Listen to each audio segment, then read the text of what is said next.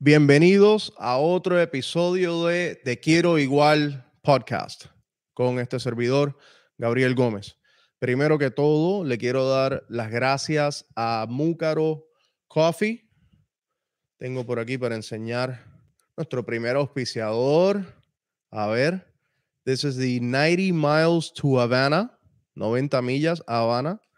Esto es un cafecito muy rico de Mucaro Coffees, I'm sorry. Eh, ya ven la bolsita, mira qué linda. Un café artesanal de aquí de Miami. I mean, el café es outsourced, pero es roasted por el dueño mismo, David Belmar. Um, y acá tengo another offering, SoFlow. Los que estamos en el sur de la Florida, we know all about Cuban coffee. Así que this is Brazil and Colombian coffee mix. También tenemos un link de descuento que lo voy a estar dando más adelante, pero quería arrancar dándole las gracias a David y Mucaro Coffee. Visítalos en arroba Mucaro Coffee on Instagram. You can look them up on their webpage, mucarocoffee.com. Bueno, Hoy vamos a estar hablando con Sandy Bodo, Sandy, the Wonder Woman, the Wonder Mom, Wonder Woman, Wonder Mom, todo. She's a wonderful person.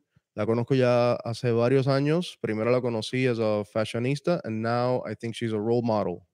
Eh, no voy a perder más tiempo, no voy a. Vamos a traer a Sandy a la conversación. Sandy, good morning. good Buenos morning. Días buenos días. ¿Cómo estás, corazón? Todo muy bien. ¿Y tú cómo te encuentras? ¿Cómo te sientes? Feliz de estar aquí contigo y muy orgullosa de tu proyecto.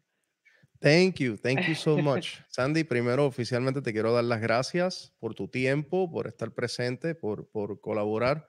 Esto, mira, la primera regla que tengo, I don't intend this to be eh, a traditional um, interview. Esto no es una, una, entrevista tradicional. Yo no quiero que esto sea pregunta-contestación. Quiero que sea una conversación orgánica. Me encanta, me encanta. Quiero que la pasemos bien. Si brincamos de un idioma al otro, perfecto.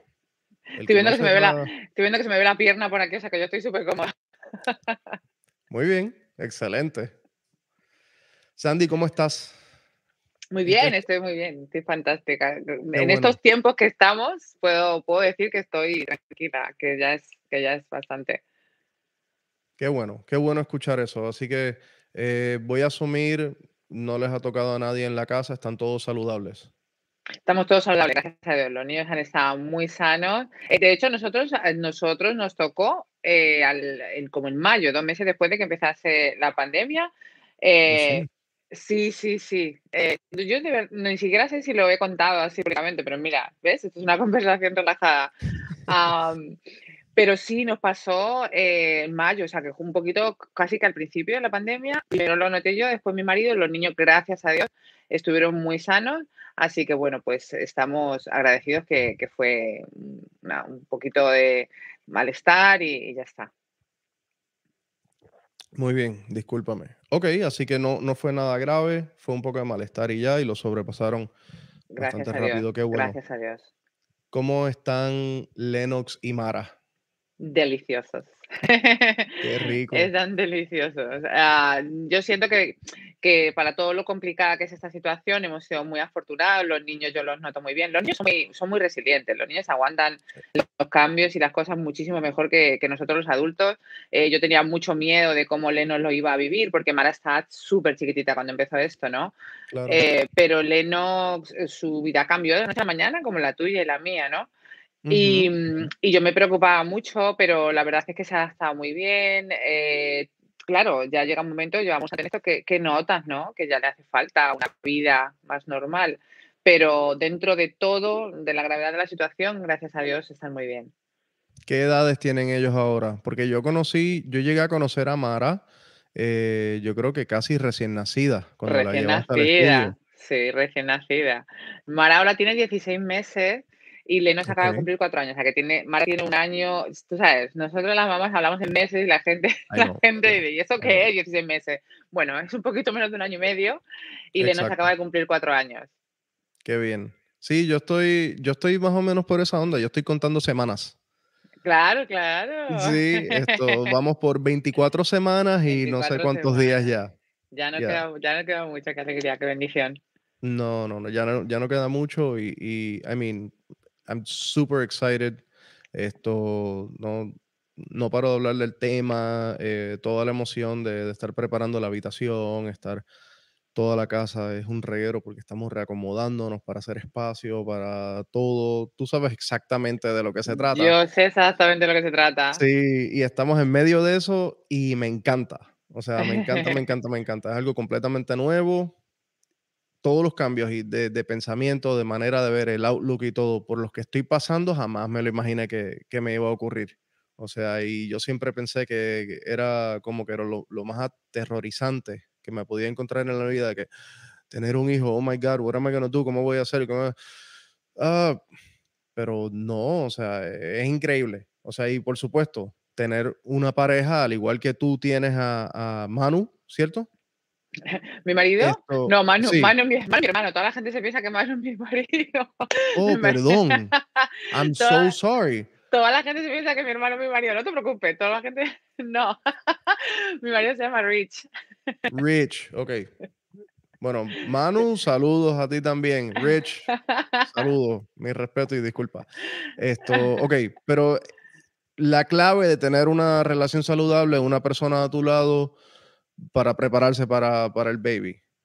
O sea, es algo con lo que, pues, en mi madurez yo nunca, yo nunca pensé contar con eso. Y hablando de eso, de la importancia de tener entonces a esta persona, e, e, esta fundación, ¿verdad? Alguien que te da ese apoyo. Eh, acabo de leer tu libro. repíteme el nombre, por favor. la, Luz, la luz tras la pérdida, en español, The Light After Loss. Que se puede comprar online en, ¿lo puedes en Amazon. En, en Amazon y en Mara the Wonder Girl, ¿o no? Sí, en Mara the Wonder Girl también. En mi website, marathewondergirl.com, también, también está el enlace del libro. Perfecto. Así que cómprenlo, está excelente. A las mujeres que estén embarazadas en este momento, hold on. No se lo recomendamos. Sandy, te voy a confesar.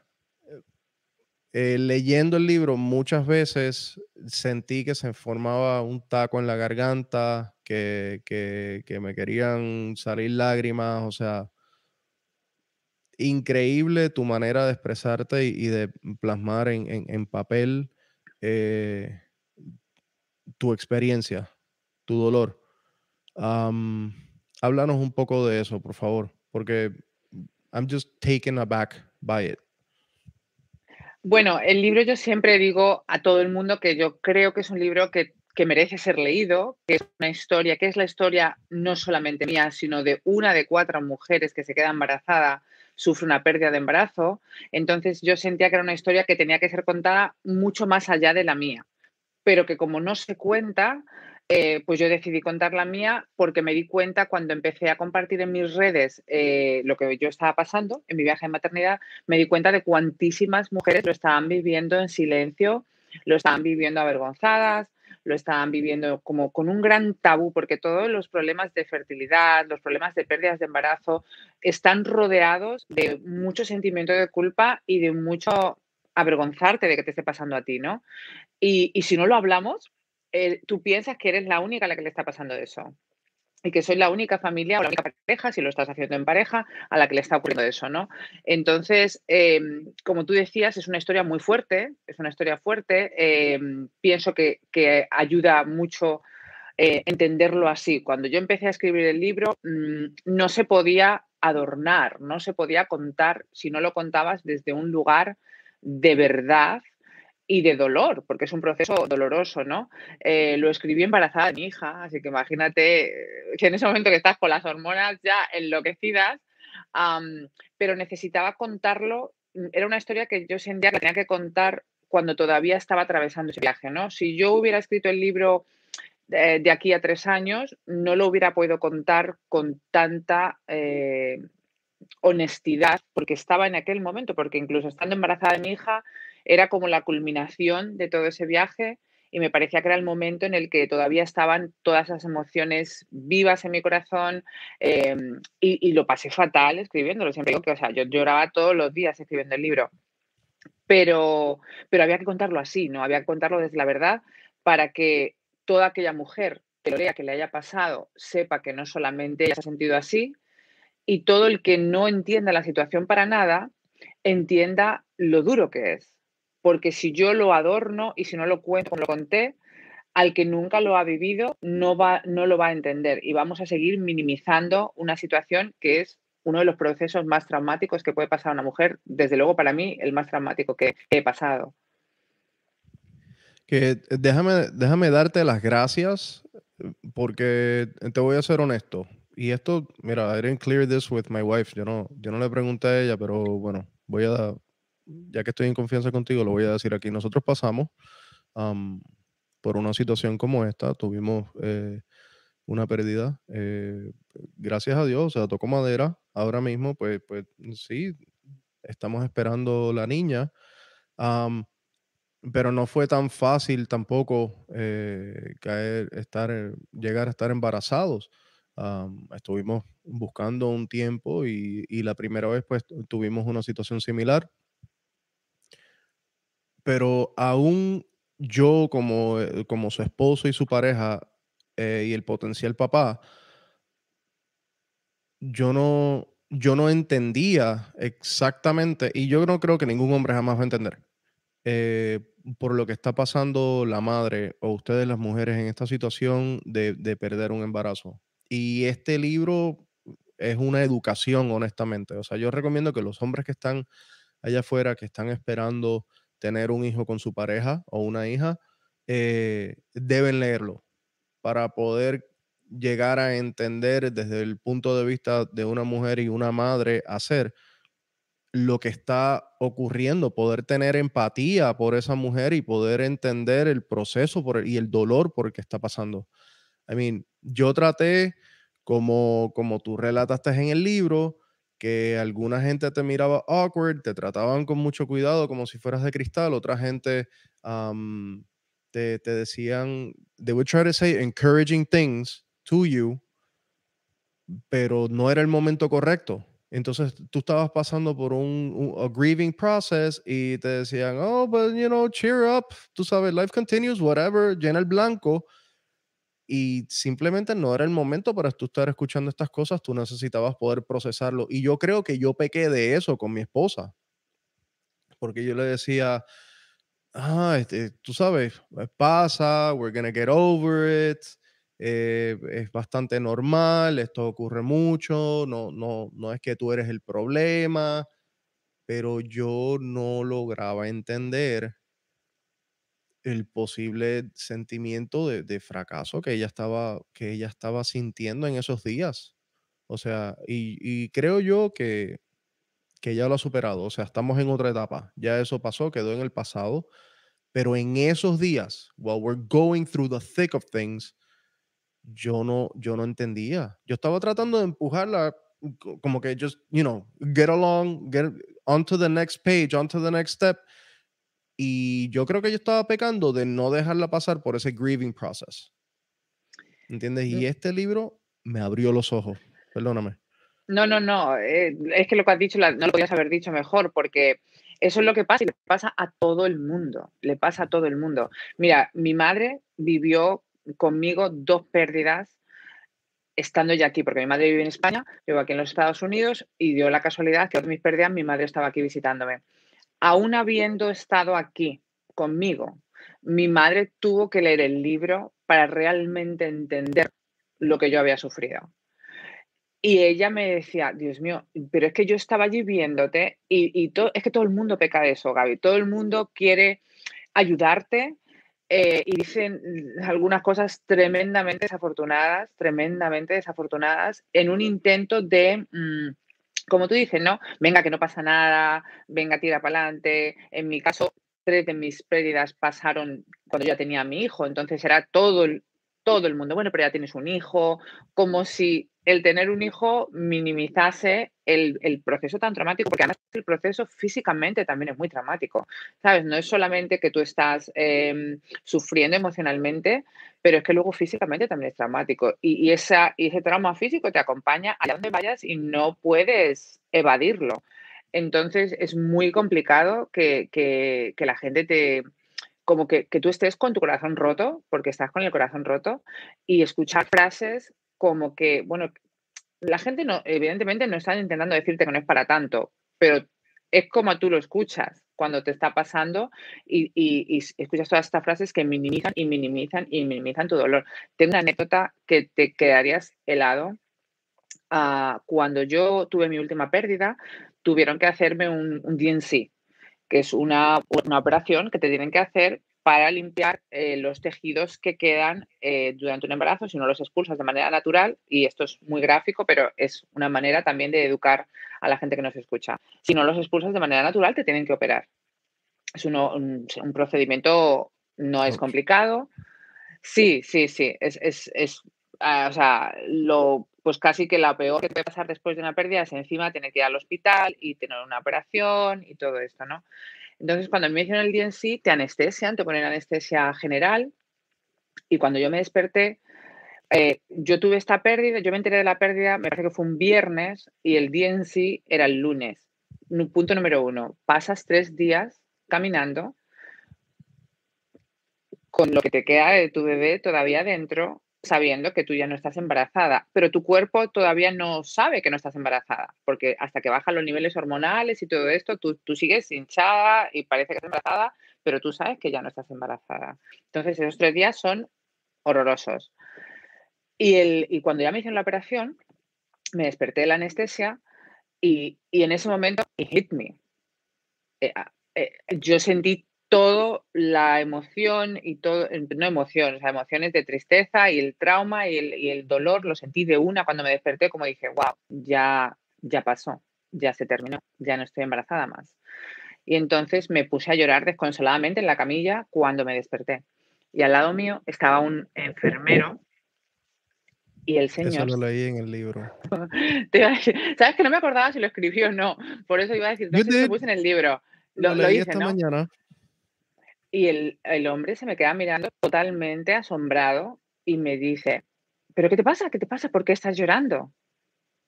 Yo dije, o sea, imagínate decir, wow, no tengo derecho ni al shock que es despertarte de una operación en la que te han, te han vaciado lo que te quedaba de tu bebé, que este hombre está sorprendido que yo esté llorando.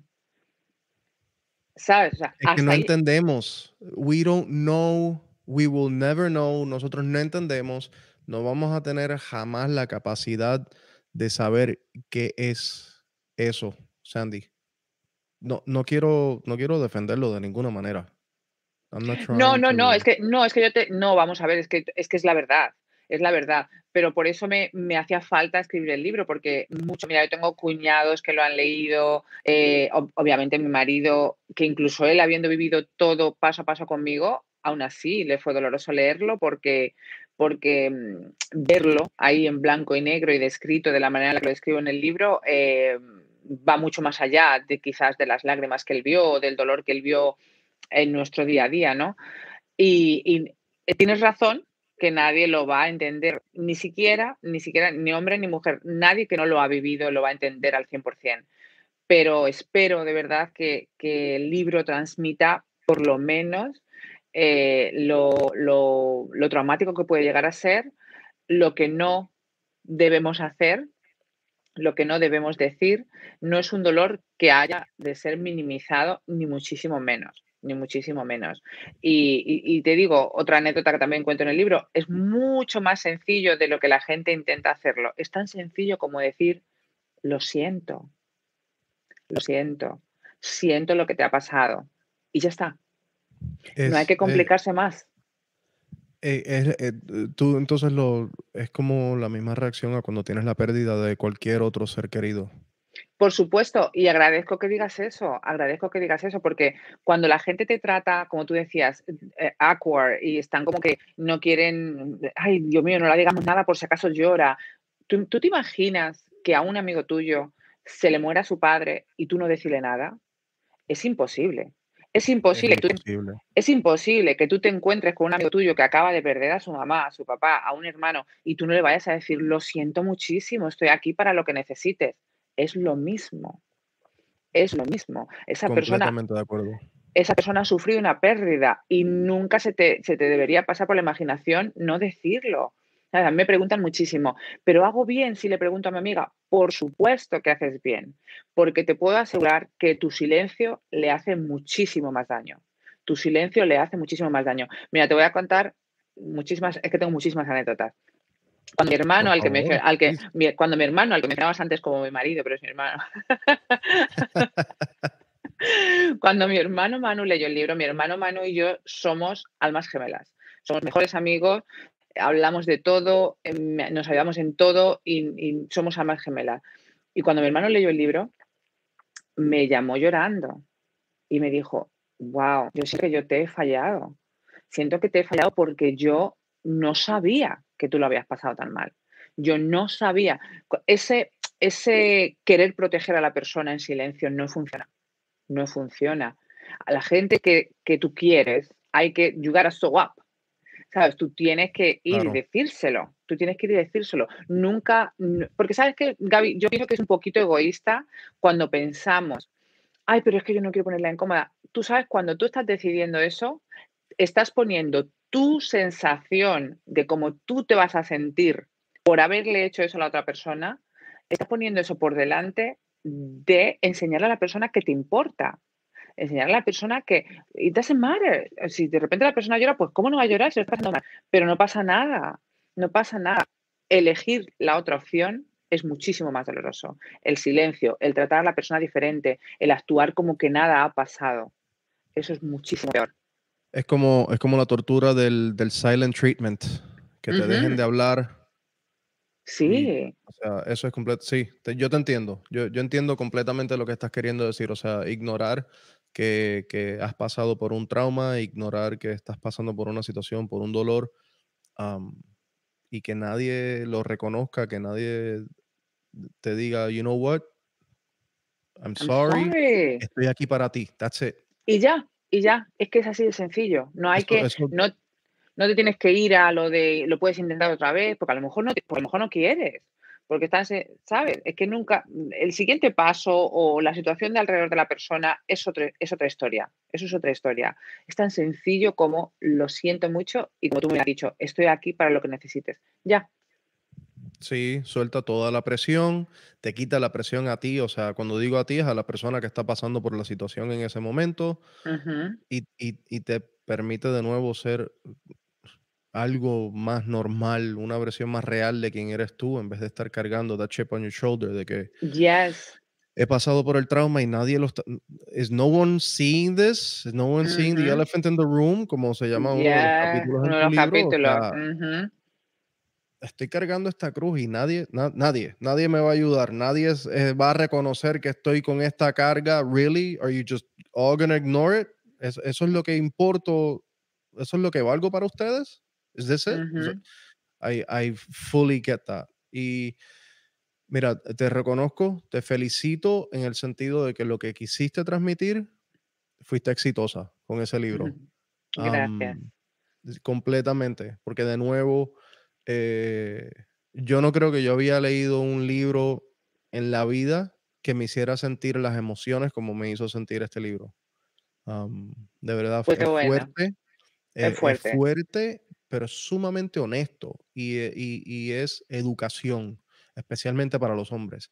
Las mujeres, yo sí, obviamente las mujeres tienen mucho que aprender de tu experiencia. Es evidente en, cómo tantas mujeres te, siguen, te reaccionan, te apoyan y comparten su propia verdad contigo.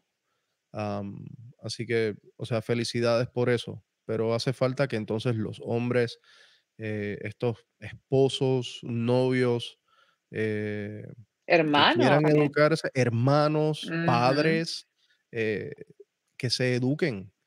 Todo el, que tenga una mujer en su vida que esté pasando por una situación de esta manera, mira, y, sabes que la lección de esto, en a bigger picture, la lección aquí es lo que acabamos de decir. Reconoce el problema para la persona y ofrece que estás ahí para ella, ofrece el apoyo. Y ya, Pero, y ya. pero el hecho de que están pasando por esto, la meta no es push them along onto the next step, porque la decisión es, es de ella. Eso es Pero es así en este- porque... Ya, Pero te estoy interrumpiendo, perdón. no. Eso es así porque, mira, me pasaba muchas veces cuando yo, mm, al final, bueno, pues tuve a mi hija y muchas mujeres me escribían y me decían, Sandy, mira, a mí me ha pasado, he tenido dos pérdidas, no me quedo embarazada, pero tú, pero tú me dirías que yo siga intentándolo, ¿verdad? Y yo siempre les respondo, yo no lo sé, corazón. Solamente tú sabes cuál es el próximo paso que tú quieres tomar. Solamente tú sabes cuántas veces puedes pasar por eso, a lo que estás dispuesta a exponer tu cuerpo, la estabilidad emocional de tu familia, solamente tú lo sabes. Yo nunca le digo a nadie, aunque yo al final terminé teniendo mi hija, porque yo sentía en mi corazón que yo iba a tener otro hijo y yo sentía en mi corazón que nuestra familia no estaba completa, pero ese era mi viaje. Pero yo no le digo a nadie, no, no te rindas, inténtalo, porque oye, esto no es, esto no es para todo el mundo. Esto no es para todo el mundo. Y yo tengo, mm, de hecho, familia que le ha pasado una situación muy parecida a la mía, en la que esto ha destrozado esa casa. O sea que luego cada uno somos diferentes en cómo afrontamos las cosas de la vida y a lo mejor una mejor respuesta no es que lo sigas intentando. El es un viaje muy particular, muy particular. Y solamente tú sabes cuál es el siguiente paso que, que quieres tomar y que, y que te sientes capaz de tomar. Completamente de acuerdo. Completamente de acuerdo. You couldn't have said it any better. O sea, la, la- la decisión de los pasos a tomar está en uno mismo. Uno puede buscar apoyo en los demás, pero está, nace de, de- de ti mismo. Solamente tú lo Whatever it is. sabes. Ujú. Yes, I agree. I agree. Moving on a little bit.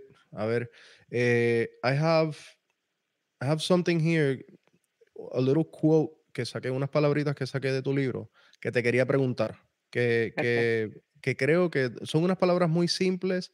eh, no, no, sé, no sé si es simple o sencilla, I mean, no es nada complicado, es lo que quiero decir, pero creo que carga un, un valor increíble. Eh, tú escribiste Focus on Simplicity. Que la, la enseñanza de todo esto para ti personalmente es ahora enfocarte en la simplicidad de la vida. De la vida. ¿Cómo, cómo estás haciendo eso ahora? Pues mira, eh, yo esta perspectiva la, la tenía en general, la tenía en general desde siempre, ¿no? Enfocarte en las cosas simples de la vida, pero lo que más yo he aprendido de todo este proceso tan dramático ha sido precisamente eso, ¿no? Que, que nosotros nos montamos una película en nuestra cabeza de lo que la vida debería ser, de cómo es lo ideal de nuestra vida, de cómo es el trabajo ideal, de cómo es la casa en la que queremos vivir, el coche. O sea, nos montamos todo eso y no lo. eh, eh, pero eso de dónde viene? Nos lo han vendido.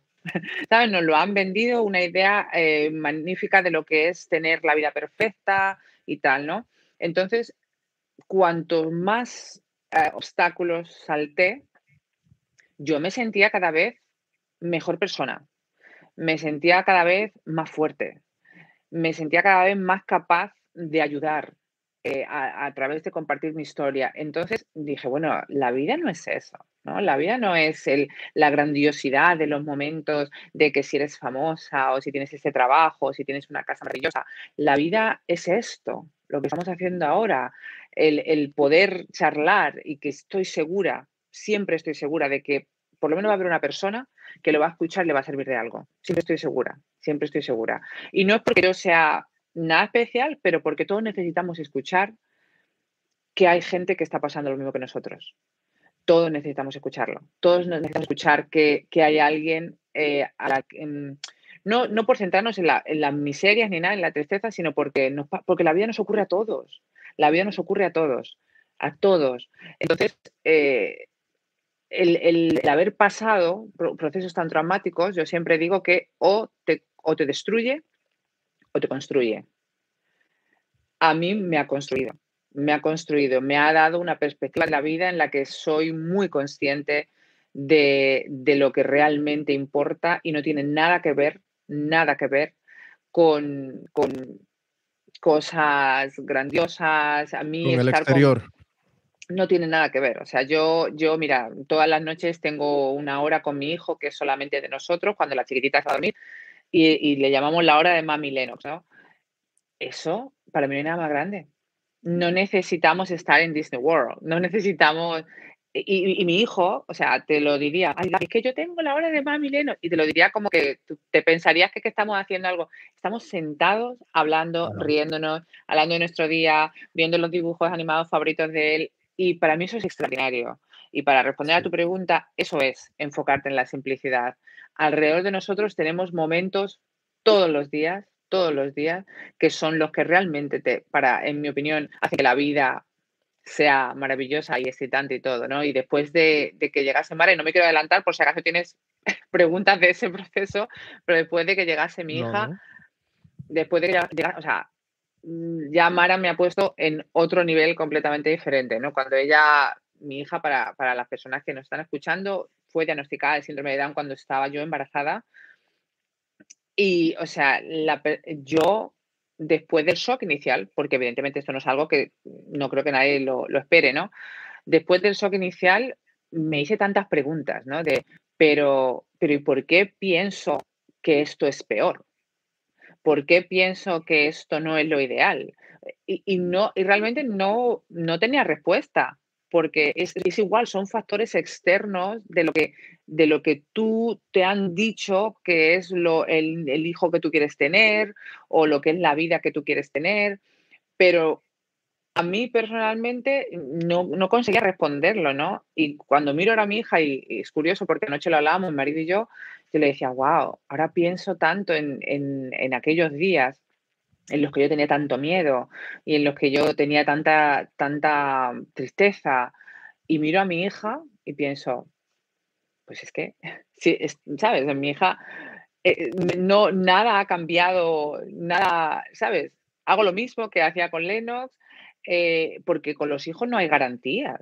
Tus hijos te van a necesitar uno de una manera, otro de otra, tengan síndrome de Down o no, ¿sabes? Completamente. Y, I mean, déjame decirte, cuando conocí a, a, Mara, she was beautiful as a baby. Que eso no, eso no siempre ocurre, vamos a, voy a ser honesto aquí. No siempre ocurre, ¿verdad?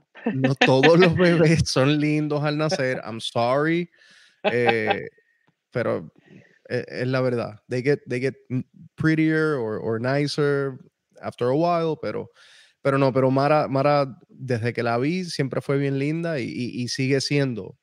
Eh, ya que entonces entraste en el tema, eso me lleva a, otro pensar, porque dijiste, pues, lo que nos enseñan o, como lo acabas de decir, ¿por qué no es lo ideal?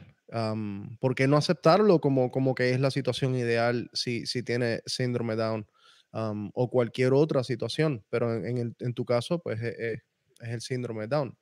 Eh, háblame de eso un poco. ¿Qué has aprendido? ¿Qué te creo yo que de cierta manera estás en una situación privilegiada donde, donde en mi opinión, eres tú la que vas a estar aprendiendo continuamente de Mara. Entonces mi pregunta es, ¿qué te está enseñando Mara? Porque Mara es una bebé, ya me dijiste 14 meses y, y tú eres una mujer adulta, obviously, pero creo que ella es la que te está enseñando a ti y los está educando a ustedes. ¿Qué les está enseñando Mara a ustedes como familia o a ti como su mamá de la vida? Mira, wow. Estoy, siempre, siempre digo que mi hija es tan pequeña que todavía me cuesta encontrar las palabras para describir lo grandioso de todo lo que me ha enseñado. Espero de aquí a unos años ser mucho más elocuente a la hora de poder explicar lo que esa niña me ha cambiado, lo que el, todo el proceso, incluso durante su embarazo, yo, o sea, el embarazo de Mara, después, te digo, del shock inicial, que fueron cuatro días de calendario, cuatro, no más. Al quinto yo ya estaba bien y, y ya dije, yo voy a agarrar esta situación y yo, a mí no me va a parar nadie, mi niña va a estar bien, me voy a informar y ya, se acabó. Em, pero una vez que ella nació y, ya la, y yo la vi, durante el embarazo, te cuento, quiero ir al embarazo, una de las cosas que yo aprendí es que, mira, Gaby, una condición, en el caso genética, la de mi hija, se puede estudiar muchísimo y puede haber muchas estadísticas y puede haber muchos estudios de todo, pero nunca en la vida un estudio va a poder describir a todos los individuales que tengan esa condición genética, como nunca en la vida un estudio va a poder describirnos a ti, a mí y a todos los que somos neurotípicos, que es el, que es el término correcto y no normales. ¿sabes? Los que somos neurotípicos. ¿Eso ves? Yo, ya he eso. Para mi he aprendido, y, para mí, y para mí era también. Cuando alguien me dice normal, digo, no, normal somos todos, o no. Pero los que, los que tenemos, los que tenemos nuestra, eso somos neurotípicos. Entonces, mm, no hay manera de que nadie diga lo que tú vas a, a, a ser, a conseguir, los obstáculos que vas a tener que enfrentar. Yo me acuerdo que cuando la, especialista, una de las primeras especialistas con la que yo hablé, embarazada todavía de Mara, ellos todos tienen una lista de todas las cosas malas que te pueden pasar. Eh, te puede pasar esto, el, niño puede tener X porcentaje de que tenga problemas de corazón, X porcentaje de que tenga problemas de respiración y tal, ¿no? Entonces, cuando me dijeron del corazón, que es un 40% de probabilidades de que tuviese un, un, problema de corazón, gracias a Dios no fue el caso. Mara nació muy, muy, muy sana, fuimos tremendamente bendecidos porque no tiene ni un problema de salud. Ay, qué bueno, qué bueno. Sí, sí, eso es una, una bendición y siempre digo que, que, es algo que por lo que doy gracias todos los días porque nadie queremos ver a nuestro, a nuestro pequeñito enfermo o con una condición que lo tengan que operar a corazón abierto o, cosas que son bien complicadas, ¿no? Pero te digo, cuando me dijeron el 40%, yo le dije a la doctora, pero 40% quiere decir que 60% no la tienen, la condición de corazón. Entonces ella se queda así y dice, mm, bueno, sí, claro, tienes razón. Digo, ¿y no te parece que esto es una manera? es que, exacto, es más la probabilidad de que no lo tenga que que lo tenga. ¿Por qué me están diciendo 40? Porque cuando tú escuchas 40, Gaby, dices, wow, 40% es mucho. Alto, sí, oh.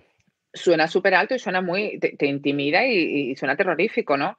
Entonces le decía, ¿no crees que es una mejor manera de presentarlo? el decir 40%, pero sabes que 60% no. Pero la, conversación es como bien negativa y yo muy pronto decidí que yo no que, mi viaje era mío, que nosotros enfrentaríamos como familia lo que tuviésemos que enfrentar, como lo tendremos que enfrentar con Lenos, porque con nuestros hijos siempre vamos a tener que enfrentar algo, pero que yo no me iba a quedar anclada en las estadísticas o las expectativas que otros tuviesen de mi hija. Eh, yo empecé a informarme muchísimo, empecé a estudiar muchísimo, pasé todo mi embarazo, aparte de escribiendo un libro, me lo pasé también estudiando y viendo qué era lo que yo, cómo yo podía equipar a mi hija de la mejor manera posible, eh, sin que nadie me dijese que una persona que no había nacido, que no había nacido, nadie me iba a decir lo que ella iba a poder hacer. No había nacido. ¿Cómo tú me vas a decir eso? 100% el potencial de, las posibilidades, o sea, no hay por qué limitarla en lo absoluto. No, imagínate. hemos visto un sinnúmero de casos de personas que, han crecido con, Down syndrome y hacen cosas maravillosas todos los días. They lead extremely normal lives. Yo te digo, mira, mi, hija, todos los, todos los delays que me dijeron eh, que iban a pasar, no ha pasado ninguno. Ninguno. Mi hija no, no el, gross motor skill que te dicen, con los niños se dan la vuelta, pero bueno, no te preocupes. ¿El, qué, perdón? Los las, las, habilidades motoras gruesas le dicen, que es todo, lo que sea el, todo lo que sea el movimiento del cuerpo, el empujar con sus bracitos. Yo te voy a enseñar, porque como tú vas a tener tu niña, para que veas. Sí, yo, yo, I need to learn. Así que, baby pues steps conmigo. Tienes todas estas tablas de cuando el bebé se, se, empieza a girar por sí mismo, para un lado, para el otro, cuando empiezan a gatear y todas estas cosas, ¿no? Y a mí me, me dieron una tabla especial para niños con síndrome de Down. Mi hija, las cosas de girarse, el gatear y todo, lo hizo todo antes que su hermano. Mi hija hizo así con esa tabla. I don't need it. So she's ahead of the curve. I don't need a special chart. I don't need a special chart. She's making her own. She's making her own. Y, nosotros estamos haciendo eh, el camino que yo considero que es el, correcto para ella.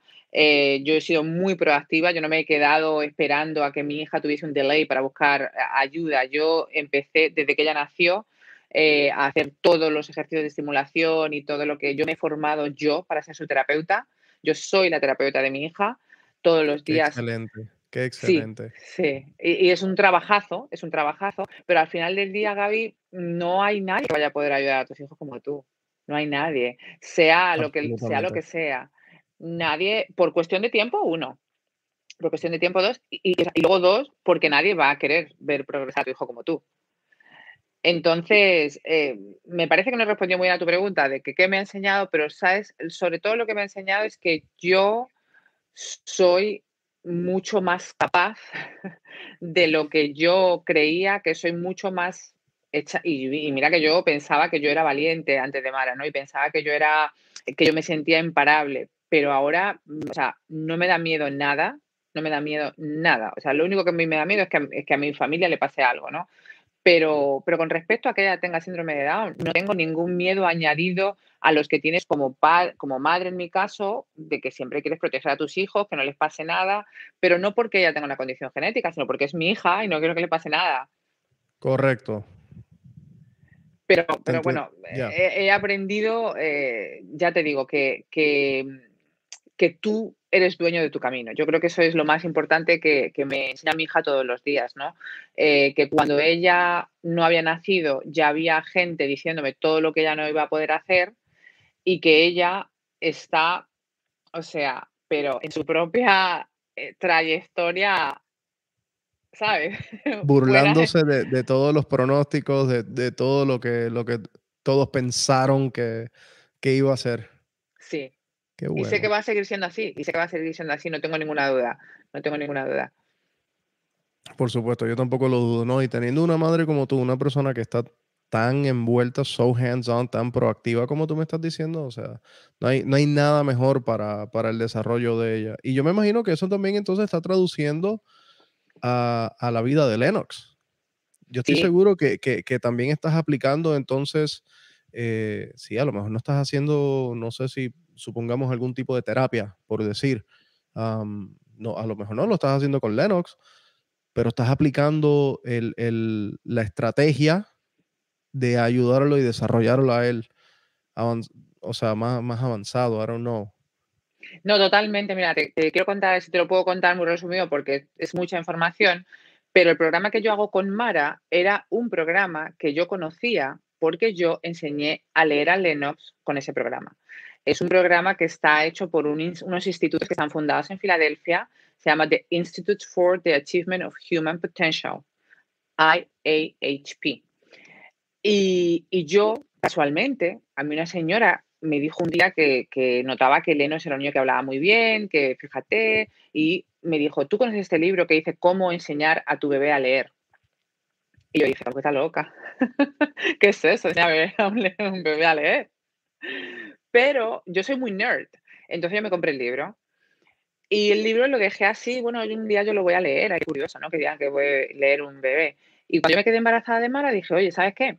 Yo lo voy a leer porque después cuando yo tenga dos niños no voy a poder enseñar a mi hijo tanto como lo estoy enseñando porque no voy a tener tiempo. Así que sería bueno si le puedo enseñar a leer antes de que nazca la bebé, ¿no? Y ese libro, Gaby, ha sido la mayor bendición para nuestra familia, porque así fue que conocí los institutos y los institutos fueron creados por un fisioterapeuta que eh, no cree que estamos como sociedad haciendo lo correcto para aquellos niños que tienen algún tipo de lesión cerebral. Entonces él creó su propio programa de cómo estimularlos, de cómo enseñarlos, incluido este programa para enseñarlos a leer, que ya lo, hace para cualquier, para cualquier niño, no solamente para un niño que tenga lesión cerebral, para cualquiera. Pero, perdón que te interrumpa rápido. Pero ¿a qué, ¿a qué edad o cuántos meses o qué, a los cuántos años tú le estabas enseñando a Lennox a leer? Él tenía dos años y medio. Y Lennox ya lee en inglés y español, tiene cuatro años recién cumplidos, pero él lee desde que tenía tres.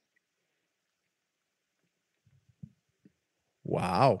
No, el programa funciona, claro. Cuando yo empecé a hacer esto, este programa con Mara, yo estaba apasionada porque yo ya sabía que funcionaba, porque yo ya había visto a Lennox eh, aprender a leer. Entonces, cuando Mara estaba, eh, cuando Mara nació, yo me empecé a informar de lo que hacían ellos, empecé a ver que su labor iba muchísimo más allá de enseñar a los niños a leer, sino que, que realmente crean un programa de terapias que hacen los papás con sus hijos para que tu niño supere toda expectativa que la sociedad pueda tener y que, incluso la medicina tradicional le pueda dar.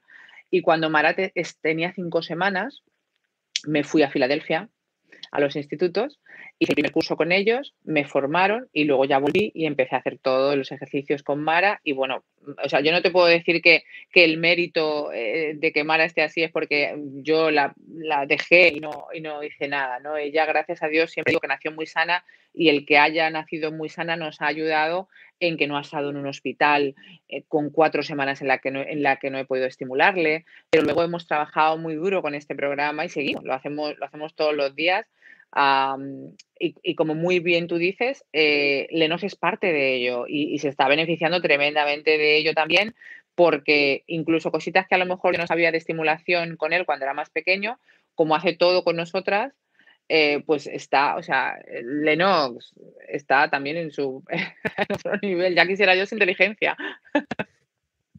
Claro, pero, o sea, como yo lo siento ya que mi niña no ha nacido, yo quiero que ella sea a hundred times better than me. En todo el sentido, yo creo que tú sientes exactamente igual con Lennox y con, y con Mara igualmente. Claro que sí. Entonces, te quería preguntar, porque he visto, he visto fotos, obviamente, que tú compartes. Um, I haven't hacked your, any of, your accounts. eh, pero he visto las fotos que tú compartes y he visto fotos muy lindas de Lennox riéndose con Mara. Eh, ¿cuán, enamorado tú ves a Lennox con su hermanita? O sea. Mira, Gaby, yo te voy a decir algo. El único motivo por el que yo luché tan duro por tener otro hijo fue porque para mí mis hermanos son súper importantes. Y yo quería que mi hijo tuviese eso, que, tuviese la oportunidad como yo tuve de crecer con mis hermanos. Él, y Mara se llevan la misma edad, eh, la misma diferencia de edad que mi hermano Oscar y yo. Yo tengo dos hermanos, que mi hermano Oscar y yo. Entonces yo sé eh, lo que es eso, ¿no? El tener un hermano mayor que tienes esa unión, que lo hacéis todos juntos. Y, y yo cuando veo a mi hijo, o sea, yo siempre pienso, wow, valió la pena todo lo que pasé y todo lo que sufrí porque se van a tener el uno al otro. Eh, Lennox le fascina a la niña, le enseña de todo. Lennox es, Lennox es un viejito, te cuento. Él es un viejito, o sea, él habla como un político, él habla como un político, tiene un sentido de responsabilidad que no es normal para un niño de cuatro años. Entonces, él es súper protector de su hermana, eh, le, encanta decirme si la ve haciendo algo, mami, alerta, alerta. Eh, es así. Pero es así, él sabe si ella tiene algo que a lo mejor puede ser peligroso para ella, eh, darla de comer, no sé, es una... el lazo que creas entre, entre tus hijos es una cosa para mí maravillosa, maravillosa de ver. Y yo siento que los regalos, perdón, que los hermanos son el mejor regalo que, que le puedes dar a, tus hijos, ¿no? Para mí, de luego, el mejor regalo que a mí me dieron mis padres son mis hermanos y, pues él, ya te digo, él está fascinado, le gusta muchísimo enseñarle, porque ya te digo que Lenos es como un viejito, ¿no? Entonces, muchas veces la terapia la hace Lenos. Y yo le digo, mira, Lenos, ahora vamos a hacer palabras, las palabras con las que él aprendió a leer. Ahora es él el que se las enseña a su hermana. Eh, hacemos eh, carreras de gateo, porque el, gateo, esto también te voy a contar en privado, pero el gateo es muy importante, muy importante. Yo soy loca de, del, del, gateo por todos los beneficios que tiene. y Lennox siempre va gateando y canta Follow the Leader. Follow the Leader, Leader, Leader. Pero qué, maravilloso. Entonces tienes a Lennox ayudando a su hermanita y haciéndole terapias y educándola. Sí. That's, that's amazing. Mira, yo te digo que yo sé que él va a echar la vista atrás eh, y yo, ahora él es un niño y para él todo es un juego, ¿no? Pero él va a estar muy orgulloso, muy orgulloso de lo importante, que eh, el rol tan importante que él tuvo en el desarrollo de su hermana. Eh, yo siempre le digo, Lennox, tú eres mi ayudante y yo nunca podría hacer mi trabajo sin ti.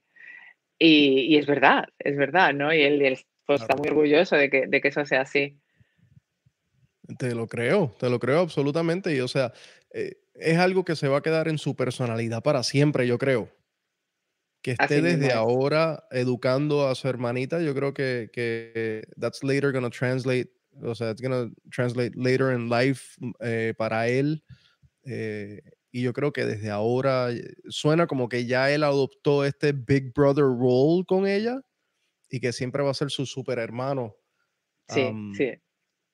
Así es, así pues te digo que es muy, es muy gracioso que digas, es muy gracioso que digas eso, pero que él, una amiga mía le compró un librito explicando lo que significa ser un hermano mayor y todo, y venía con una capa de superhéroe que dice Big Brother.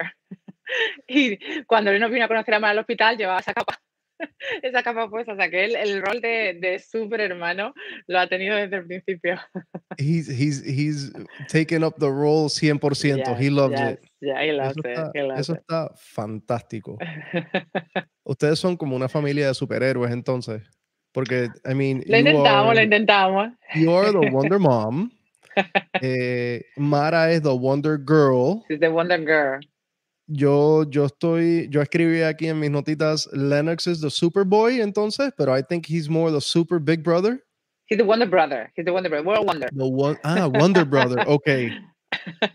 Y yo pensaba que entonces Rich sería eh, the amazing father and husband, pero he's gonna be Yes, the, the amazing and wonder wonder husband, wonder the father, Wonder, the Wonder Dad, yes. wonder dad.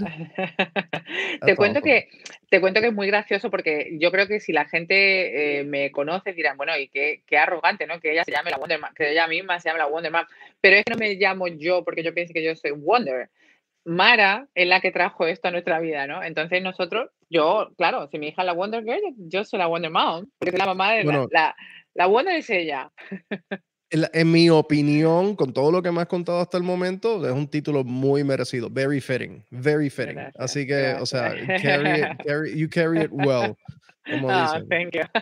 Definitivamente. Ya que entonces estamos hablando de, de The Wonder Family, por favor háblame de, I think it's marathewondergirl.com. Please, cuéntanos de, de, de qué es ese proyecto. Bueno, este seguramente es el proyecto del que más orgullosa estoy. eh, es, un es un proyecto, es un- passion project. O sea, es un proyecto que salió del corazón. eh, lo, lo lanzamos mi marido y yo eh, en honor al primer cumpleaños de Mara. Porque cuando Mara nace, yo no dije que Mara tenía síndrome de Down durante mi embarazo. Yo lo anuncié, de hecho, presentando el libro y ahí fue cuando dije que mi hija tenía síndrome de Down y a partir de ese momento pues compartí todas las estimulaciones que yo hago con ella, abrí una cuenta de Instagram especialmente de ella. En la cuenta de Instagram me enfoco mucho en mostrar que su vida es muy bonita y que su vida merece ser vivida. Todo el, eh, toda la defensa que yo haga de los derechos y todo eso lo hago yo en mi nombre, pero en la vida en la cuenta de mi hija me gusta mostrar lo que es su vida, que es una vida maravillosa, feliz y también comparto los ejercicios que hago con ella, ¿no? Comparto todos los ejercicios que hice de Gross More Skills, eh, de lenguaje, estimulación visual, estimulación auditiva, toda la estimulación que yo he hecho con ella, los comparto en su cuenta de Instagram. Y ¿sabes lo que pasó? Que desafortunadamente no todo el mundo tiene acceso a información, eh, no todo el mundo ni siquiera piensa que existe esa información, eh, no todo el mundo puede tener tiempo, o sea, hay miles de factores por los cuales quizás no sepas lo que todas las cosas que puedes hacer por tu bebé y en especial si tu bebé tiene necesidades especiales. Entonces la gente empezó a mandarme preguntas y preguntas y preguntas y preguntas y me di cuenta de que no tenía tiempo para estar respondiendo a todo el mundo todo el, todo el rato. Me encanta, me encanta poder ayudar, pero tengo mis hijos, tengo mi vida, tengo mi trabajo. Entonces era imposible estar todo el día en Instagram mandándole a la gente los ejercicios de esto y tal, ¿no? Y María y dijimos, ¿sabes qué? ¿Por qué no creamos la página web, el sitio web que a mí me hubiera gustado encontrar? Repleto de información, repleto de recursos, con consejos de expertos, con lo que nosotros eh, hay un, como un pequeño blog que es mío de mi experiencia personal, pero luego está repleto, como te digo, tenemos eh, consejos de expertos, de expertos del habla, de, psicólogos infantiles, uh, de fisioterapeutas. También hemos puesto um, el equipamiento que nosotros hemos construido para Mara, porque nosotros hemos nosotros mismos construido su pista de gateo, que es lo más increíble que tú puedes hacer para, para cualquier bebé. Eh, entonces hemos compartido, mi marido se mató y construyó un tutorial que ha sido ya compartido como 5.000 veces eh, y, la gente me manda a sus niñitos en sus pistas de gateo y, y, la verdad que trabajamos muy duro para una página que lo hacemos desde el corazón para empoderar. La misión principal de la página es empoderar a todas las familias a que equipen a sus hijos de la, de la mejor manera posible Y, ya te digo, trabajamos muy duro para traer información eh, valiosa para, que los papás más se empoderen, para que no tengan miedo, para que sigan para adelante. Mi, mi lema fundamental es decir que la información es poder. Cuando estás informado, estás empoderado. Si no sabes, no vas a poder hacer. Entonces, eh, es, es una pasión tremenda que yo tengo por informar, para que la gente sepa que hay muchas, muchas maneras de ayudar a nuestros niños para que ellos crezcan bien, saludables, para que vivan una vida plena todo lo plena que, esté en nuestras manos, proveer para ellos.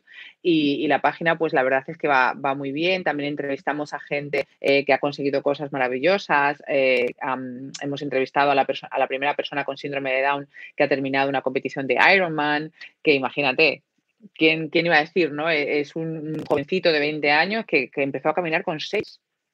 Empezó a caminar con 6.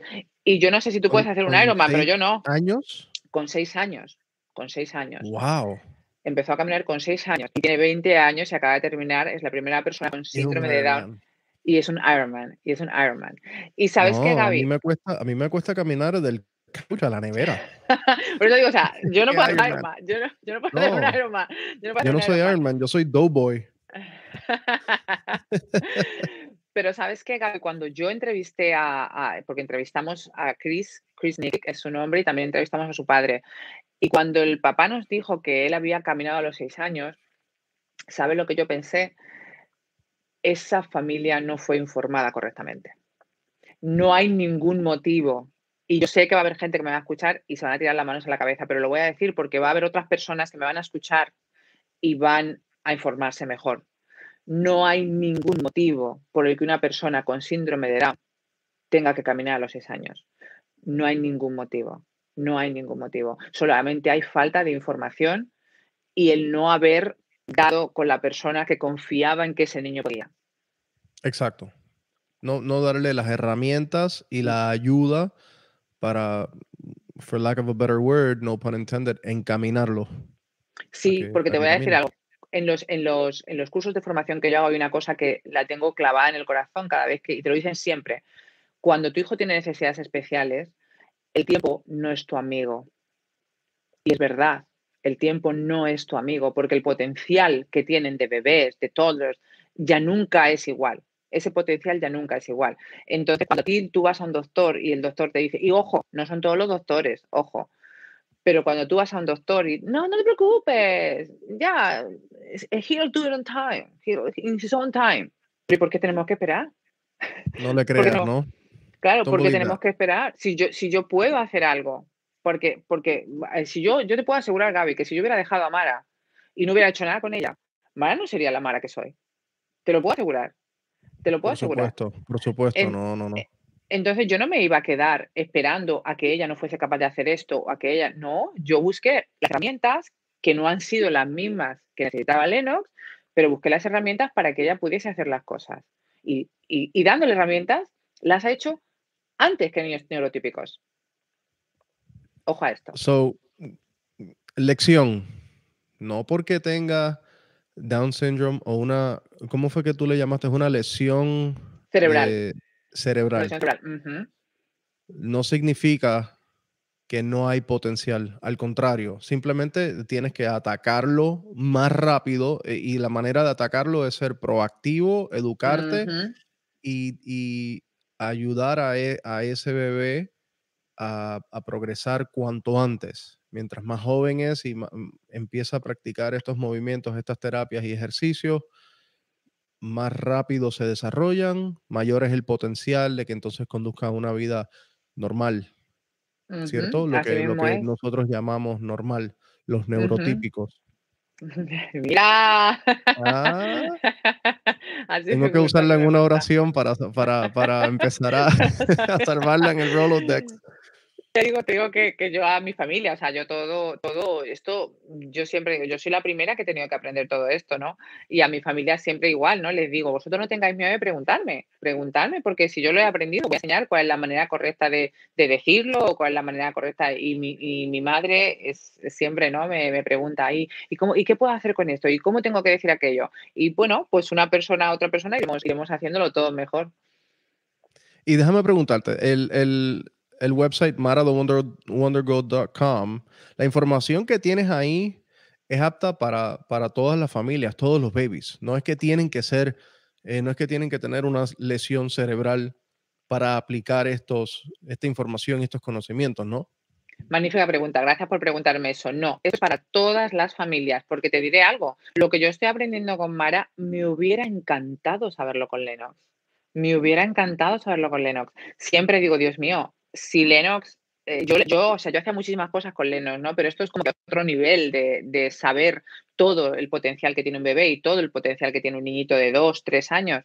Entonces, no, no, no. La, toda la información que está en la página está, evidentemente lo he hecho porque me, me apasiona el, el, poder enseñarle a, la, a, los papás y mamás con niños con necesidades especiales todo lo que pueden lograr sus hijos, pero no, es para todos, para todos los niños. Eh, y ya te digo que, que mm, me, me, me, enorgullece mucho el, el, poder proveer de todas estas herramientas, haberlas juntado en un lugar donde puedes ir a encontrar ya te digo, noticias de lo que está ocurriendo con, con personas que están haciendo cosas grandes con, con diferentes eh, discapacidades, eh, todos los recursos, el equipamiento, como te decía, que hemos construido nosotros, que igual lo recomendaría para cualquier bebé, eh, los, los, consejos de nuestros expertos, las historias de inspiración. Mira, las historias de inspiración siempre digo, ¿quién no necesita leer eso?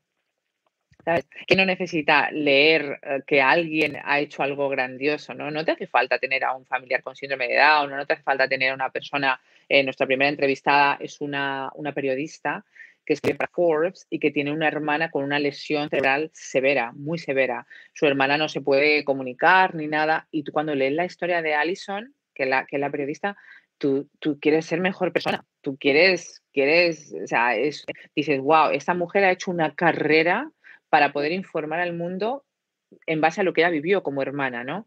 Y le ha dado voz, porque ahora escribe para Forbes y para grandísimas publicaciones, y le ha dado voz a tantas y tantas personas que, que al mismo tiempo su propio viaje estaba mejorando los viajes de muchísimos otros, ¿no? Entonces, eh, yo creo que la página está, mmm, no sé, de estas cosas que es un poco feo, ¿no? De decir, tú, ay, la página es fantástica, pero, pero creo que lo es, creo que lo es. Creo yo que también es un... creo que lo es. Si Creo tú que es no un te- gran si tú no recurso. quieres decir, yo lo voy a decir. La página es fantástica. Y te quiero dar las gracias mm, de, de un punto de vista egoísta, muy personal. Te quiero dar las gracias por ustedes pasar ese trabajo, do all that homework. I'm going to say it for me, for us. Porque ahora nosotros nos vamos a convertir en una familia más que va a, depender de, va a depender de ustedes, de esta información para, para nuestra bebé en el futuro. I Es un mean, placer para mí.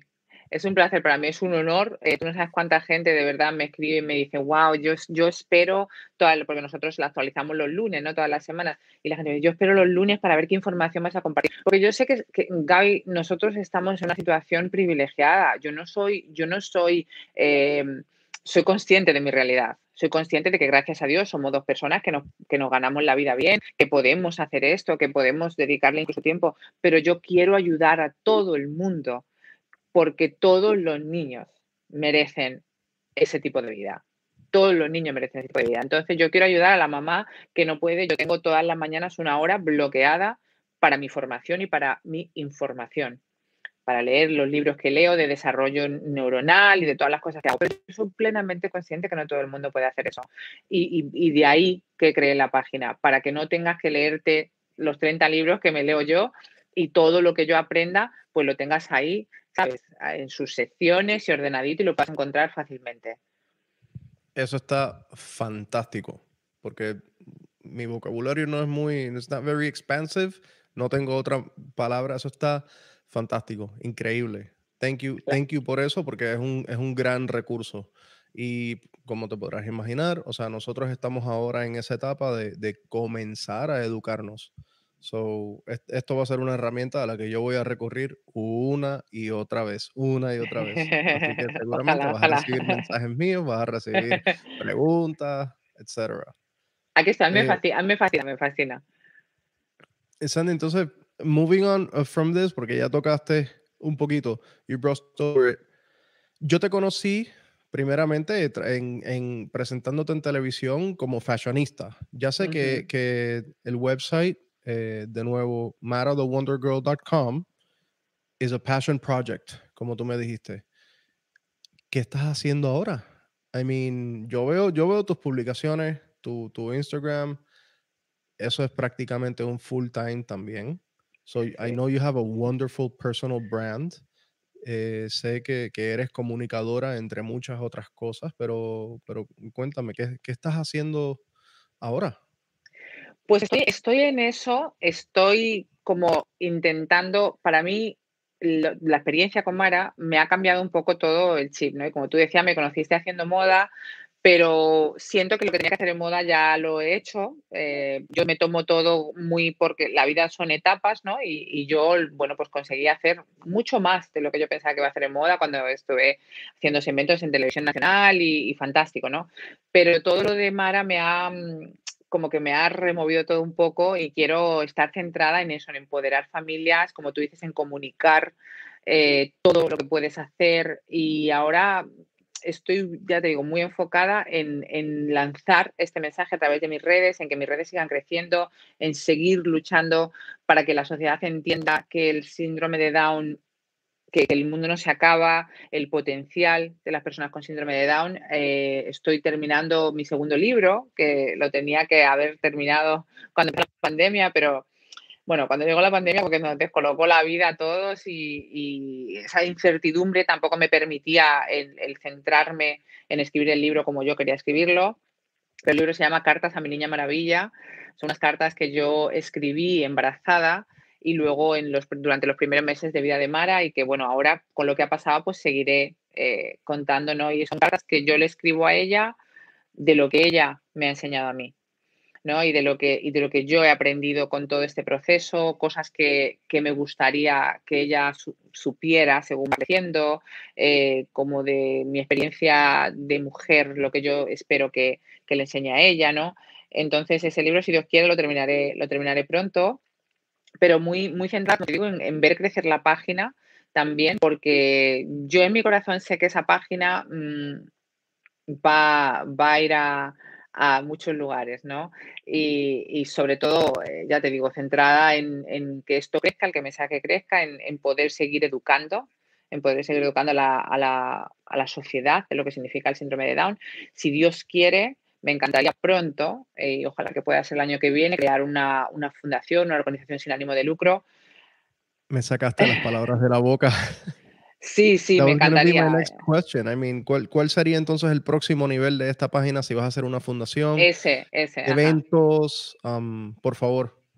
Sí, lo que, yo, lo que yo quiero hacer es crear una página igual, en, honor a, Mara y a la, bendición tan grande que ella tiene de, de poder que yo haya podido dedicarme a ella, que yo haya podido convertirme en su terapeuta. Entonces, mi meta es el año que viene, si Dios quiere, empezar esta fundación. Ya estamos buscando pues, cómo es esto, la burocracia, los papeleos y todo, y poder formarle. Lo que quiero es los cursos de formación que yo he hecho, que no son, no son, no son gratis, eh, me encantaría pues, eh, conseguir becas mm, y además yo me voy a comprometer el año que viene a todos los años yo de mi bolsillo mandar a una familia a que hagan ese curso porque de verdad que el poder formarte para eso cambia la vida de tu hijo, cambia la vida de esa familia y, bueno, pues si Dios quiere ese, va a ser el proyecto más grande que voy a hacer el, año que viene el poder, eh, porque ya te digo, Gaby, eso no, no todo el mundo puede hacer eso, ¿no? No todo el mundo puede, puede pagar esos cursos, esas formaciones, y por mucho que yo quiera compartir esa información, al final hacerlo tú en primera persona no es lo mismo, ¿no? Eh, así que pues, ojalá que, podamos hacer eso y, conseguir que muchas, muchas más familias se formen y puedan, y puedan ayudar a sus chiquititos. Eso está espectacular, Sandy. O sea, lo que estás hablando, estás, estás hablando de dejar un legado, o sea, tus hijos son tu legado, pero estás hablando de dejar un legado donde vas a estar cambiando vidas literalmente. Te, estás comprometiendo de que tú misma personalmente te vas a comprometer de poder ayudar a una familia cada año, de, llevarlos a tomar ese curso. Eso está espectacular. Eh, increíble. I mean, yo creo que esa es la marca de una persona exitosa en, la vida, tener salud eh, física, mental, eh, tener amor en, su vida, en su familia, tener una familia saludable, una familia estable. Y luego de que tu entorno ya está, eh, entre comillas, completo y tienes esta estabilidad, poder mirar hacia afuera, hacia el mundo y decir, ¿sabes qué? Yo estoy bien, ahora yo puedo entonces ayudar a otras personas y, yo creo que, eso habla del éxito que han logrado ustedes como, como seres humanos, como familia, y se los aplaudo. O sea, es, es, de admirar grandemente, no es para menos. Honestamente, yo espero, yo espero eh, que lo logren. Eh, Sí, lo vamos a lograr, claro que sí. Y que sean muy exitosos en esto. Si de alguna manera yo puedo colaborar a eso, por favor cuenta conmigo, porque eso, eso me parece, I mean, mind blown. Yo, yo, yo no me esperaba esto. This is, this is huge, to be honest. Mira, yo te, yo te digo, lo, lo, más grande después de mis hijos y, y, de las cosas bonitas que yo tengo en mi vida, que a mí me ha pasado, es esto, el, el, saber que el compartir lo que yo estoy haciendo le puede cambiar la vida a otro niño. No hay, mira, se, se, o sea, I get chill, you know, because eh, es, es increíble. Y todavía, cada vez que recibo uno de esos mensajes, nunca, siempre lo siento como si fuera la primera vez. El otro día una, una mujer de España, me contactó, ella tiene una niñita con síndrome de Down que tiene seis años. Y ella y yo contactamos y tal, y una amiga de ella estaba embarazada y tenía un diagnóstico prenatal de síndrome de Down. Y ella le dijo, tú tienes que seguir a esta mujer y tienes que seguir a su niñita porque yo creo que te va a ayudar. Y el otro día esa mujer que ya ha tenido a su bebé me contactó. Mira, Gaby, yo creo que te pueden mandar 500.000 mensajes así, que cada vez que recibes uno, eh, la, emoción que sientes es indescriptible. Y ella me dijo que ella estaba aterrorizada, aterrorizada antes de tener a su bebé y que después de empezar a seguir la cuenta mía y con la información que estoy compartiendo y, y, siguiendo la, cuenta de la niña, que ella se siente fenomenal, empoderada, lista para tirar para adelante con su niño. Pero es que yo pienso, Dios mío, wow, es wow, porque que esa mamá se sienta así, es lo que ese bebé necesita. ¿Sabes? Entonces, cuando una mamá me dice eso y me dice, yo ahora ya me siento bien y me siento fuerte, yo siento como que, ok, I did my job. ¿Sabes? Ya está. Ella ya está, ella ya está preparada para todo lo demás. Porque tienes que estar bien aquí, ¿sabes? Tienes que estar, tienes que estar fuerte, tienes que sentirte que tú puedes. Y, pero el momento que, si yo consigo eso en una familia, ya digo, wow, ya, ya valió la pena todo el esfuerzo que estoy haciendo y todas las horas que nos pasamos estudiando y, actualizando la página web, porque es lo que tú decías, la vida de ese bebé va a ser diferente.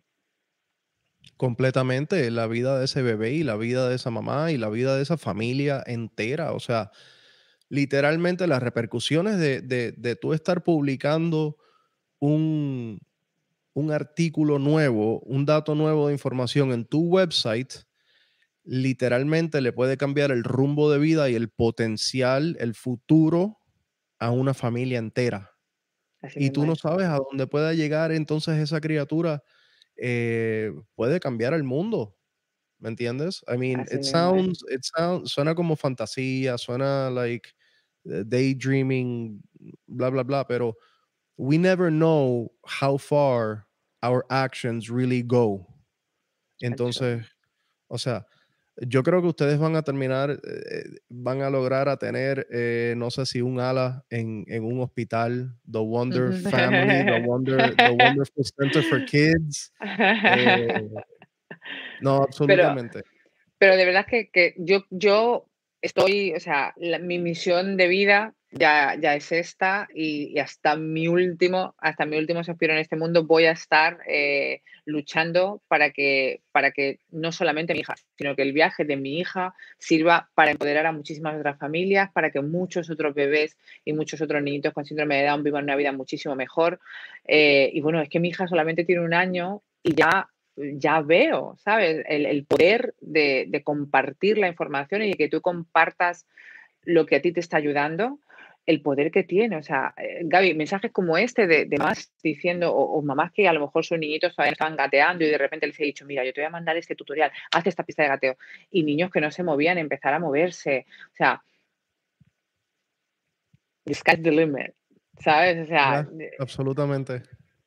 Absolutamente. Me tienes, me tienes que, bueno, I'm going to go into the website y voy a buscar entonces lo de la pista de gateo y a ver los beneficios de gateo, porque yo no tenía idea que eso tuviera tantos beneficios para.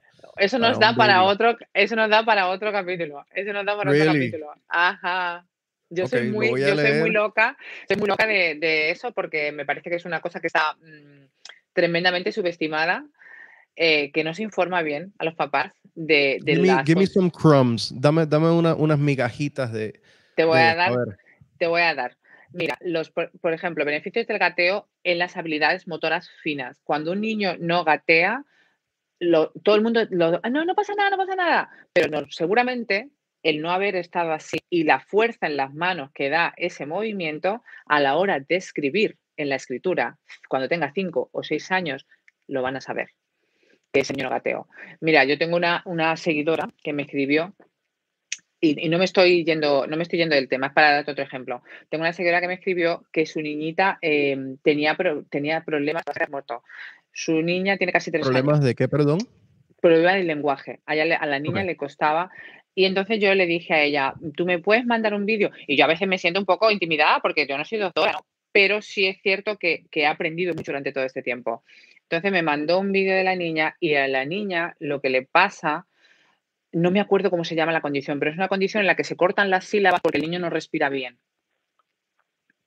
Tú date cuenta, si tú, te, si tú estás corriendo, cuando tú estás corriendo, ¿hablas igual que cuando estás sentado? Aquí no. No, ¿verdad? claro, no, no. Para poder hablar bien necesitamos respirar bien. Sí. Entonces yo le digo a ella, mira, te voy a hacer una pregunta que te va a sonar muy loca, pero tu niña ha gateado cuando estaba chiquitita, y la niña tenía como tres años, ¿eh? Y me dice ella, pues mira, no. ¿Y por qué me dices eso? Digo, porque yo creo que tu hija, si la pones a gatear y aumenta su capacidad torácica y puede respirar mejor, porque el gateo aumenta toda la caja torácica, y te lo ves de los niños y la tuya la mía, la de todo el mundo. Digo, yo creo que si la pones a gatear, tu niña va a mejorar. Ella me creyó, porque hay mucha gente que se lo cuenta y no me cree.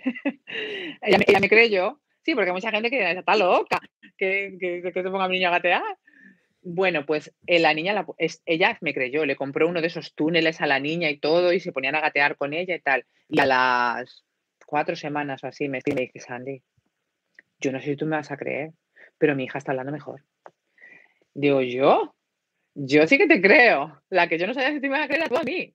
Yo sí te creo. Y ella me, me sigue escribiendo, diciéndome que la niña habla muchísimo mejor. Tú me estás diciendo que, que ya la niña, tú me dijiste que tenía tres años. Casi tres años tiene, ajá. Casi tres años. Gat, por gatear cuatro semanas ya estaba mejorando el habla. Está, sí, te lo estoy diciendo. Te lo estoy diciendo porque me lo ha contado su madre, no me lo estoy inventando yo. Pero sí, sí.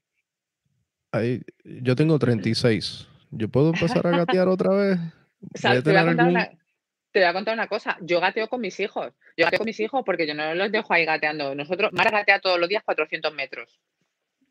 400 metros, tú date cuenta el tamaño de esa niña. Ella gatea todos los días 400 metros. Y su hermano y yo con ella. ahora que, Speechless, ahora que... 400 metros. Es una atleta. Ella es una atleta. Pero yo te voy a mandar un vídeo después de esto para que veas a la velocidad que gatea la niña. I mean, la niña tiene 14 meses y la tienes gateando 400 metros. She's to be a, a, an athlete, the, uh, the next Iron Woman. She's gonna ella, be, ella va a competir en, en Ironman a los ella 16 a este ritmo. Ella gatea 400 metros todos los días. Y te, pero te voy a contar algo para que tú veas. Lennox siempre ha tenido um, problemitas. Yo siempre he notado que a Lennox no le gustaba mancharse las manos, no le gusta, como que todo lo que sea Messi en las manos, nada, ¿no? Y yo pensé, bueno, es su personalidad. uh -huh.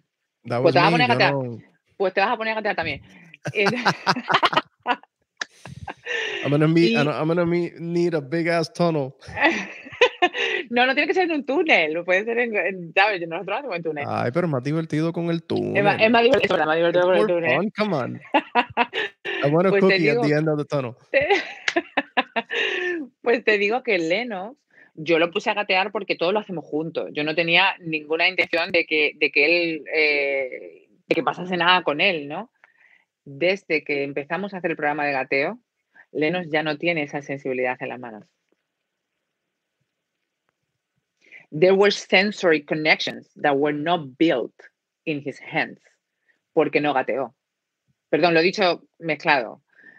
Pero hay conexiones Eh, sí, sensoriales, conexiones sensoriales que se construyen en la mano a través del gateo. Y todas esas cosas que no pensamos, ay, el niño es un poco medio especialito, no le gusta tocar las cosas, mancharse y tal. No, there's a reason for that. There's a reason for that. Así que, o sea, gatear tiene, tiene uh, Beneficios para la visión. far-reaching benefits. Way more than, o sea, muchísimos más beneficios de lo que a ti te cabe en la cabeza. Te voy a mandar el artículo que yo escribí ah, para que te vas a quedar, te vas a quedar atónito, te vas a quedar atónito. Beneficios para la visión. Muchos niñitos con síndrome de Down sufren de estrabismo. ¿De, Muchos de niños qué, con- perdón? eh, ¿Tú sabes eh, estrabismo? es El, cuando como se te cruzan los ojos. Oh, yeah, uh, en, en layman's terms, cross-eyed o como Sí, como cross- en- exactamente. Sí, y, y eso le pasa a muchos niños con, street talk, I'm sorry. No, sí, sí, pero sí, o sea, cuando se te cruzan los ojos. Entonces, el, muchos niños con síndrome de Down no gatean, porque sus habilidades motoras gruesas, es cierto que si no las trabajas, hay, muchos, hay muchas cositas que no pueden hacer. Es lo mismo. Esas esos conexiones sensoriales de los ojos no han sido construidas. A ese niño no le pasa nada en el ojo.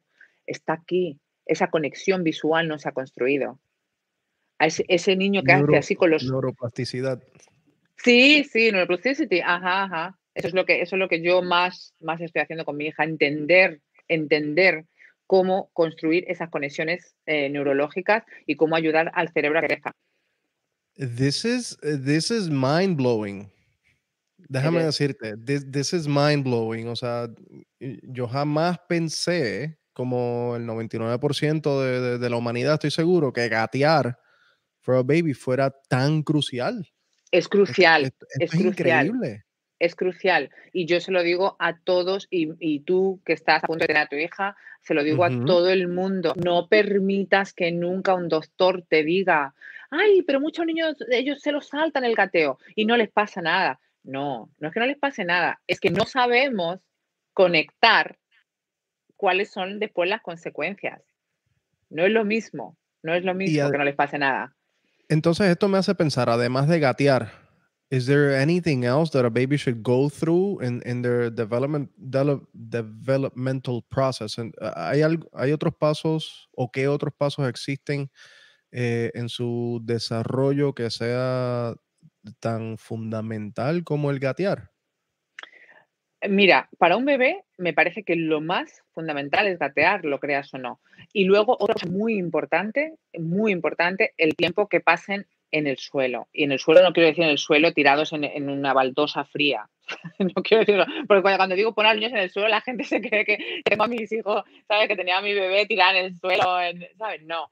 Pero el tiempo que pasan en el suelo también les ayuda mucho con su, con su estimulación visual, que tu hijo, no es lo mismo que a tu niño le tengas así, sentado sin hacer nada, clavado en el mismo sitio, que que el niñito pueda explorar, mover su cabecita, que se fortalezca su cuello, que pueda mirar, toda esa estimulación es muy necesaria. O sea que mi, mi consejo más importante a, a- a gente como tú, que están a punto de tener su bebé, mucho, mucho tiempo en el suelo para que se fortalezcan sus bracitos, para que se fortalezca su cuello, porque cuando su cuello se fortalece, sus oídos se benefician. Estos movimientos empiezan a, construir sus conexiones auditivas. Los movimientos de sus ojos empiezan a construir las conexiones de la- las conexiones visuales.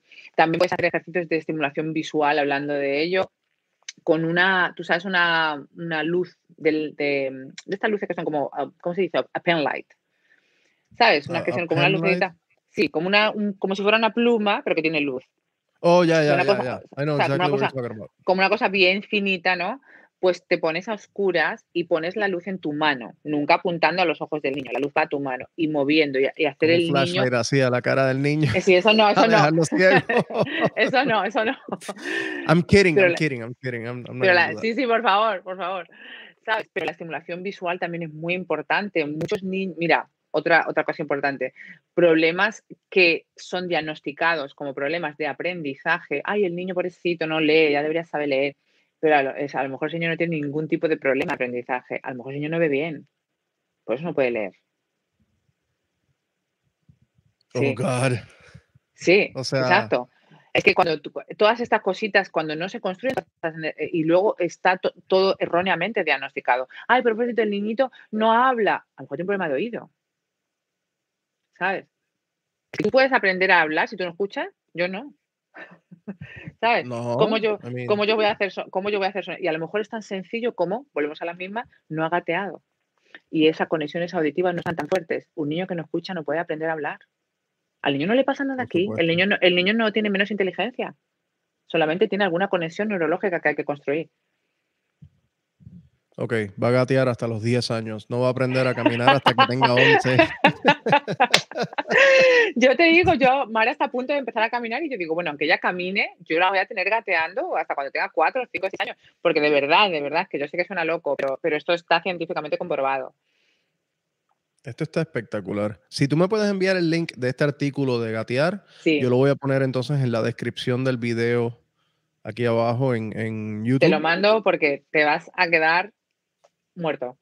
Sí, sí, sí, sí, completamente. O sea, esto, esto, qué mejor herramienta que, esta en este momento. I mean, para los babies, el, gatear, que sea así de fundamental, esto me, voló la cabeza, honestamente. es, increíble. Así que mi niña va a gatear mucho. Sí, yo te voy a estar mandando. ¿La niña ya gatea? No, que no la dejes que cambie todavía, que gatee. No, no, la voy a poner a, romper los récords de, Mara. Y si no eso, cuando ya hace la cosa tranquila, la mandas para que se ponga a gatear con nosotros. Que nosotros aquí una villa, tenemos una villa olímpica aquí.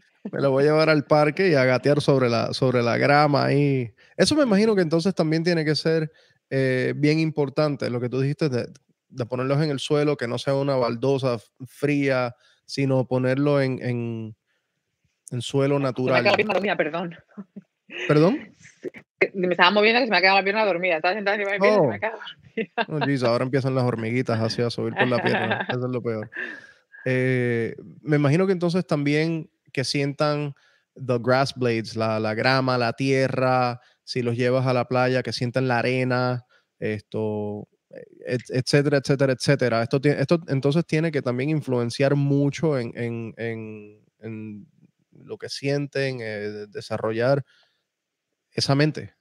Por supuesto, las conexiones sensoriales son muy, muy, muy importantes a la hora del desarrollo de un bebé y estamos, una de las cosas que, leía en uno de los muchísimos libros que leo es que hemos, creado una sociedad en la que queremos proteger tanto a los niños que les estamos privando de todo lo que realmente necesitan para su estimulación.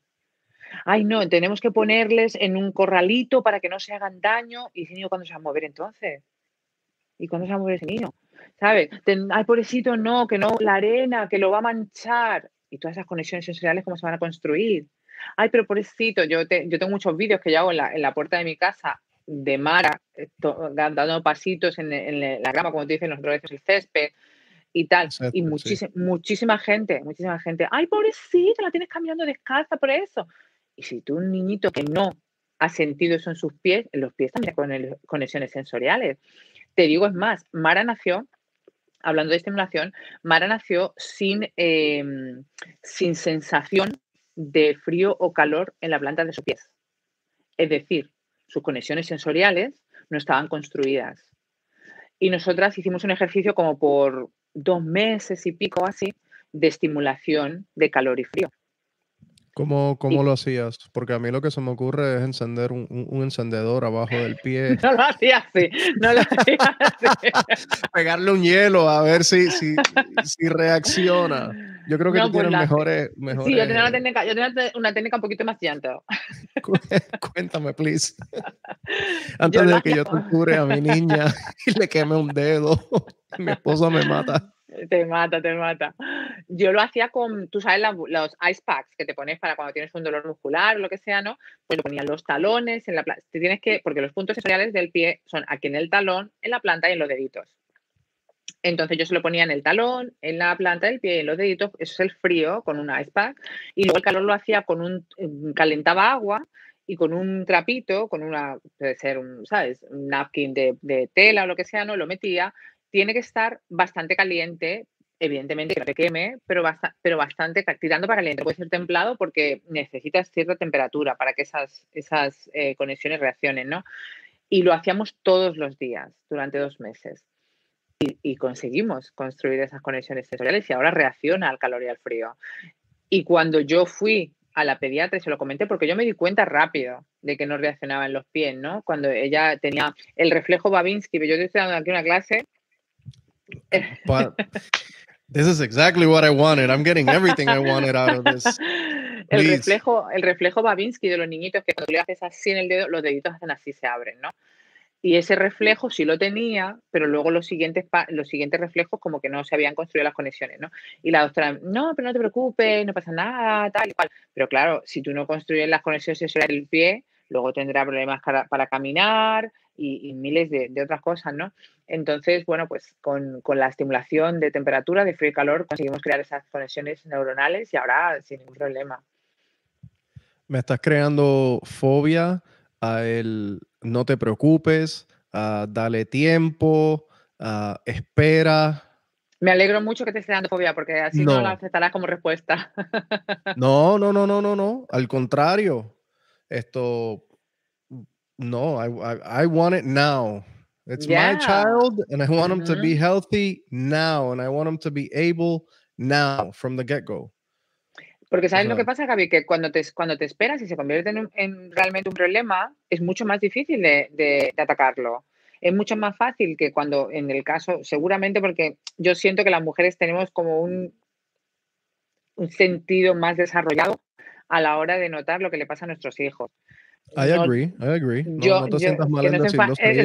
Que no se say with your chest. No, no, say it with your chest y repítelo si quieres. Las mujeres tienen un, un sentido altamente desarrollado. Exactamente. Tú sabes cuando a tu bebé algo está off. Tú lo sabes, tú lo sientes. En ese mismo momento no puedes aceptar como respuesta porque es que es muy típico. No, give it time. Si tú sientes que es algo, a lo mejor es una cosa que tampoco tiene importancia, pero si tú sientes que es algo, go for it. ¿Sabes? Encuentra información, atácalo. Y si esa respuesta no te sirve, tienes que encontrar respuesta en otro lado. ¿Y a dónde vas a ir? A marathewondergirl.com, que seguramente va a estar ahí. Seguramente hay algo por ahí, seguramente hay algo por ahí.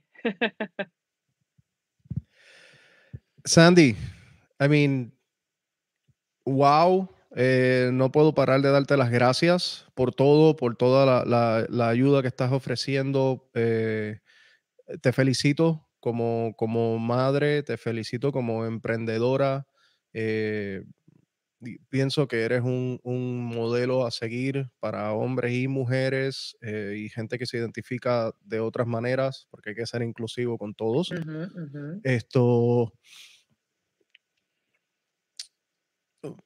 Eres una persona excepcional en, eh, eh, en mis ojos, modelo a seguir de nuevo. Y quiero que otra gente también entonces se instruyan como tú y contigo porque lo, veo, es, muy claro que lo estás haciendo del corazón, porque tú misma te estás nutriendo y tu familia se está nutriendo y le estás ofreciendo eso mismo al mundo. Así que está, e, es bello lo que estás haciendo y nosotros también vamos a ser otra familia más, entonces que los vamos a estar, te vamos a estar siguiendo a ti, vamos a estar siguiendo a Mara, a Lennox, Rich, eh, a Manu también cuando cuando in the picture, no vamos a dejar a Manu por fuera. Esto, pero this is, this is wonderful. O sea, muchas gracias por tu tiempo. Eh, gracias. por toda la información. Por lo que estás haciendo en general, honestamente. Eh, te quiero pedir, tengo, I want to ask you to plug everything again for everyone. Todas las redes sociales, todos los websites, los servicios, todo lo que tú quieras. Please, this is your time right now. Venga, pues me pueden encontrar en Instagram, donde es más fácil encontrarme, at Sandy the Wonder Mom. También pueden seguir la cuenta de Mara, at Mara the Wonder Girl. Y ahí van a encontrar muchísima información. Perdón, hemos hablado demasiado. y también pueden, por supuesto, ir a la página marathewondergirl.com. Está repleta de información. El libro La luz la pérdida lo pueden encontrar en Amazon, también en nuestra página, por supuesto. Así que bueno, yo creo que con eso me, van a encontrar seguro y paso mucho tiempo eh, dedicada a responder, respondo todo lo que puedo y si no lo respondo, creo que en la página seguro que lo encuentran. Eso está fantástico. Thank you so much. Te tengo una última pregunta. esto, que esta es mi última pregunta en, los podcasts. basado en tu experiencia conmigo hoy, eh, te quiero pedir que me recomiendes entonces a una persona que te gustaría que comparta esta misma experiencia conmigo. But there's one catch. La persona que tú me recomiendes, you have to help me uh, get get that person to have this this conversation, the conversation. get the time from the person. Yes. Okay. So, recomiéndame a quien tú quieras en el mundo, mm. whomever, pero me tienes que ayudar. Ok, la primera persona que me viene a la cabeza, que además sé que lo haría, se llama Clarimar Celedón. Clarimar Celedón es la directora de Gigi's Playhouse en Miami. Gigi's Playhouse es una organización sin ánimo de lucro creada para proveer terapias completamente gratuitas para niños y de todas las edades eh, con síndrome de Down. Gigi's no solamente, y Gigi's está en todos los Estados Unidos y también en México, y por fin Clarimar ha conseguido traerlo a Miami, ha trabajado muy duro, muy duro para que eso eh, llegase aquí, a nuestra ciudad, y creo que va a ser una bendición enorme para muchísimas familias. Porque, Gaby, las terapias, em, tienes terapias gratuitas desde el gobierno, da terapias gratuitas hasta los tres años. Pero a partir de los años, ¿qué pasa con tu hijo? ¿Sabes? Si tú no te puedes permitir una terapia privada, si tú no tienes seguro médico, que hay muchísimas personas que no tienen seguro médico, y tu niño necesita terapia, ¿qué pasa? ¿Qué se hace con eso? Entonces, Gigi eh, va, va, a llegar aquí a Miami. Yo creo que va a ser, como te digo, una tremenda bendición para esta comunidad. Es un centro de, de, para crear comunidad entre, entre las familias, porque no todo el mundo que tiene un niño con síndrome de Down está, bien y está preparado y está con la vida maravillosa, no todo el mundo. Y esto también es verdad, ¿no? El viaje de todos es diferente, así que también va a ser un lugar donde las mamás y los papás pueden ir a apoyarse en otras familias que están caminando su propio camino. Así que yo creo que te encantaría charlar con, con Clarimar, porque es un, o sea, es un ángel en esa tierra. Me encantaría, ya me, me, lo vendiste, te lo compro. Me encantaría entonces hablar con Clarimar y poder apoyar un proyecto como ese. That sounds, that sounds great, honestamente. Y además creo que puede enseñar mucho, eh, no tiene por qué ser solamente centrado en, en, las personas con síndrome de Down o en esa causa, que puede enseñar mucho a cualquier persona que quiera hacer algo así, que quiera crear una organización sin ánimo de lucro, porque ella lo ha hecho todo ella, todo ella. Ella es enfermera neurológica. Y, perdón, y dedica muchísimo tiempo. O sea, ella tiene su trabajo full time y trabaja full time para esto. Y, o sea, creo que todos podemos aprender muchísimo. Eh, seguro que yo estaré aprendiendo mucho de ella para cuando cree mi, mi propia organización, eh, porque lo ha hecho todo ella sola. Así que ya te digo que como para darle un enfoque, yo soy muy productora también. no tiene por qué ser solamente basándote en necesidades especiales, sino para toda aquella persona que quiera crear una organización sin ánimo de lucro. Por supuesto, por supuesto. Y, I mean, eh, yo quiero aprender aquí de todo y poder ayudar entonces a nuestra comunidad, a los seguidores de Te Quiero Igual podcast, eh, tener la, la, oportunidad de escuchar estas historias, que a lo mejor no son eh, personalidades públicas, no están en televisión o en radio, no son seguidos por millones de personas, no son celebridades, pero están trayendo un valor incalculable al mundo entero y a, y a nuestra comunidad directamente. Entonces, a esas son las personas que yo quiero poder eh, contactar, conectar con ellos y, y, poder tener entonces este, este pedacito de, de, de, nugget of gold, como yo le digo, que, que, es increíble este tiempo y esta conversación. Buenísimo, pues yo eh creo que va a estar muy bien. Y, yo, y por supuesto que te voy a retar. thank you, thank you Sandy. Eh, Sandy, si me das un minutito más de tu tiempo, don't leave yet. Eh, voy, a, voy a cerrar aquí entonces con, con, otra mención al final y no te me vayas, ¿ok? Okay. Thank you, uh, thank you, Sandy, so much. De nuevo, this is, this is incredible. I can't say thank you enough. Ok, entonces, para recordarle a todos, si se han dado cuenta, yo he estado todo este episodio tomando cafecito de Múcaro Coffees. Mm. Espectacular. Este en especial es el 90 Miles to Havana, que está hecho en la greca. A ver. Beautiful. Me encanta el empaque. Me encanta todo lo que está haciendo aquí. La descripción aquí detrás dice dark chocolate, hazelnut and syrup malt. I agree. This is this is a, a beautiful coffee. Deben probarlo. Ahí. Y también tenemos el SoFlo, el Brazil and Colombian Mix, para todo el que es fanático de, de café colombiano. Here we go. Chocolate, almond, and caramel. A rich, full-bodied coffee that takes traditional South Florida cafecito to the next level. I couldn't agree anymore. Así que muchas gracias a Mucaro Coffee. Y para todos los que están interesados en probar este café, por aquí tenemos un descuento FFD10P. I'm going to put it in the description below. Esto va a estar en todas partes publicados, que es el Friends and Family Discount, 10%. So vas a entrar este código FFD10P, FFD10P. You'll see it right here. Esto va a estar puesto en todas partes.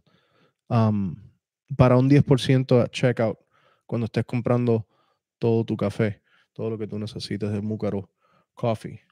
This is roasted in, in South Florida, in Miami Gardens specifically.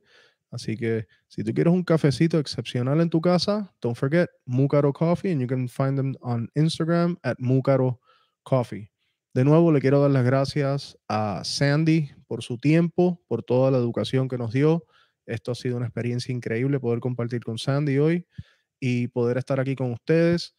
Eh, ya saben todo lo que tienen que hacer. Like, follow, share, um, double tap on this and that, prende la campanita, suscríbete. Eh, estamos en YouTube, estamos en Instagram, estamos en Facebook, en TikTok, estamos eh, eh, en audio podcast, en video. Stay tuned, compártelo con tu familia, compártelo con gente que tú crees que puede aprovechar esta, esta información. Espero que esto te divierta, espero que, lo escuches mientras estás trabajando, estás en el, en el carro, viajando, lo que sea que estés haciendo. Eh, estamos aquí para ti. Por favor, mándanos eh, tus comentarios, tus ideas. Si, tienes, si alguien quiere compartir su historia también, no tengas miedo en comunicarte. En cualquiera de estas plataformas, siempre lo estoy monitoreando y dispuesto a escuchar tu historia. Así que, por favor, comparte con nosotros, comparte el contenido y espero, espero traer más para ustedes y ser eh, útil, traer información para ustedes y que se diviertan. Los quiero mucho, Sandy, te quiero igual, los quiero igual a todos. Hasta la próxima.